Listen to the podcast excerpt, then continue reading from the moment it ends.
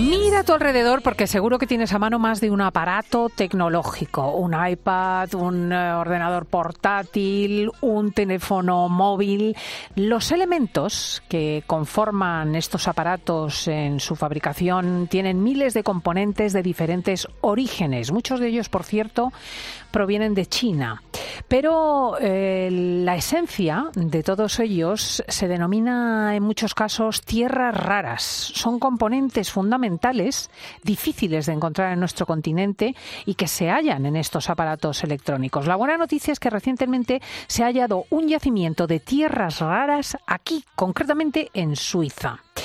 Y eh, vamos a resolver algunas dudas con relación a las tierras raras, hablando con Yolanda Moratilla, profesora de nuevas tecnologías energéticas de Comillas y CAI. Muy buenos días. Muy buenos días, Cristina. ¿Qué son las tierras raras y por qué son tan valiosas?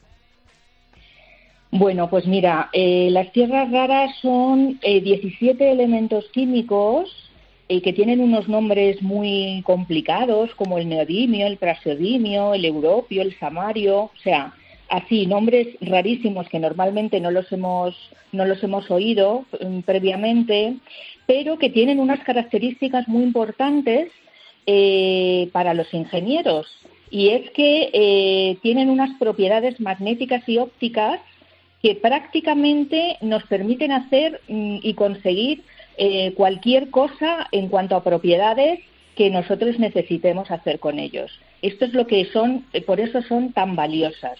Fíjate si son valiosas que dentro de lo que se llaman materias primas críticas, eh, la Unión Europea tiene un listado de las materias primas críticas. El número uno son las tierras raras.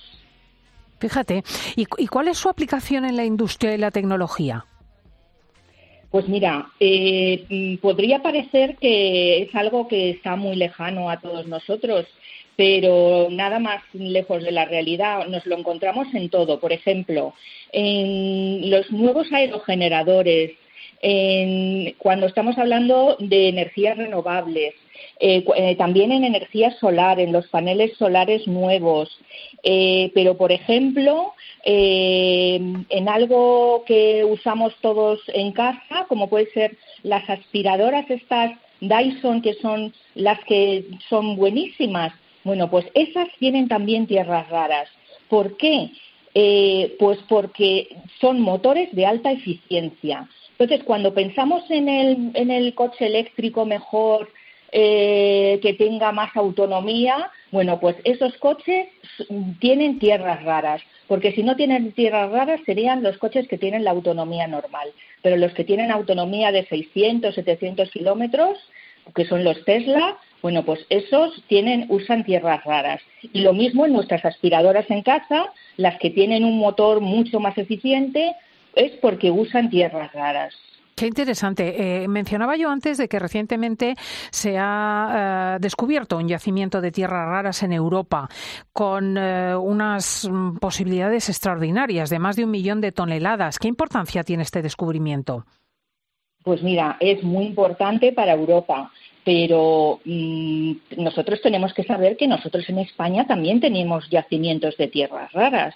Tenemos yacimientos en Ciudad Real, que está mucho más cerquita, y tenemos yacimientos en, en, La Coruña, en, Galicia. Eh, claro, eh, esto mm, mucha gente no lo sabe, pero esto supone que nosotros podríamos competir con Suiza, por ejemplo, para ser un hub en, en Europa de, tierras raras y poder eh, hacer, porque claro, las tierras raras ni son tierras ni son raras. es como las dos mentiras, ¿no? Porque lo que son son óxidos y no son raras porque realmente se encuentran en muchos yacimientos. Lo que sí son es muy difícil de separar. Eh, por eso eh, las llamamos tierras raras, por la difícil separación no porque encontrarlas sea difícil. y, nosotros, y, nosotros las tenemos aquí en España. El problema es que no nos dejan explotarlas. Ese es el gran problema que tenemos nosotros en España. ¿Y por qué no se pueden explotar las tierras raras españolas, las, las de Ciudad Real o las de Galicia? Pues mira, por cuestiones eh, ideológicas y políticas, exclusivamente, porque no es por razones técnicas.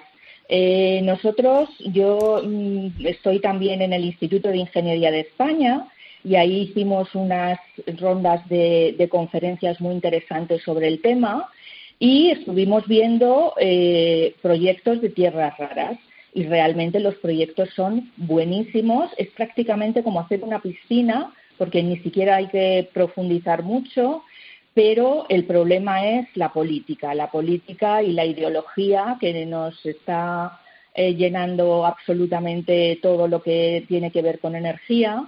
Eh, y también con minería. Ahora mismo podemos si, hablar... si efectivamente la prospección es pequeña, del tamaño de una piscina y no daña el medio ambiente, ¿qué dificultad se puede tener? Pues mira, realmente ninguna. Esto te lo puedo decir yo como ingeniera, que el proyecto no tiene ninguna dificultad. Es más, los proyectos, por ejemplo, este que estás comentando tú de Suiza, eh, cualquier, cualquier eh, mina que se encuentre, que, haya un yacimiento, eh, desde que se encuentra hasta que se puede poner en explotación, tienen que pasar entre 8 y 10 años aproximadamente. O sea, una barbaridad. Sin embargo, el proyecto, por ejemplo, el de Ciudad Real, el de Matamulas, está ya para, en el momento en el que le den la licencia, empezar al día siguiente ya con la extracción. Por tanto, mm, tecnológicamente no tiene ningún sentido. Es simplemente posicionamiento político eh, y, mm, bueno, pues falta de aceptabilidad social, eh, pero que muchas veces es por un mal entendimiento de los proyectos. Qué pena, porque estamos hablando de puestos de trabajo, estamos hablando de, eh, empresas con futuro y estamos hablando de tierras raras que generan, que tienen un precio muy alto, ¿no? En el mercado. Altísimo. El precio se ha multiplicado en el último año por 400 y, con un con un otro hándicap muy importante para Europa, no solo para España, y es que China eh, tiene el 98% de las tierras raras el 98%. Es decir, en, Europa solo tenemos el 1%. El otro 1% está en Australia. Con lo cual quiere decir que si nosotros eh, aplicásemos por estos yacimientos, pues nos convertiríamos en unos socios imprescindibles en muchas de las industrias más modernas, además de toda la transición energética en, en Europa. Y podríamos incluso traernos las tierras raras que se están sacando en África, eh, que también las hay eh, y las podríamos explotar, traerlas aquí y hacer la separación aquí en España, con lo cual sería incluso muy atractivo para muchas empresas que podrían venir aquí precisamente para ahorrarse los transportes, etcétera. Hmm. Eh, a partir de del 2035 se va a prohibir la venta de vehículos de combustión, por lo tanto se va a potenciar extraordinariamente el coche eléctrico. ¿Las tierras raras también están involucradas en esta fabricación de coches eléctricos? Sí, sí, pero permíteme que te diga una cosa, y es que yo no, no estoy nada de acuerdo con, lo de que en el 2035 se, se vaya a, a poder a poder realmente eh, suprimir los, coches de combustión. No lo creo por imposibilidad. En Europa se están tomando decisiones muy precipitadas y realmente, precisamente por la necesidad de, materias primas críticas, no solo de tierras raras, sino, por ejemplo, del litio, que también tenemos en España, eh, bueno, pues es, es, imposible que todos los coches se conviertan en coches eléctricos en el 2035. Por tanto, en, esto mi opinión es que la Unión Europea tendrá que dar marcha atrás en, la prohibición de, los coches de combustión interna. Pero eh, a tu pregunta, efectivamente, efectivamente, se necesitan las tierras raras para los motores de alta eficiencia y, por tanto, también para la industria del automóvil. Pues es una opinión autorizada la de doña Yolanda Moratilla, profesora de Nuevas Tecnologías Energéticas de la Universidad de Comillas y CAI y presidenta del Comité de Energía y Recursos Naturales del Instituto de Ingeniería de España. Las tierras raras, un futuro fascinante y a la mano de España si nos dejamos de hacer el tonto.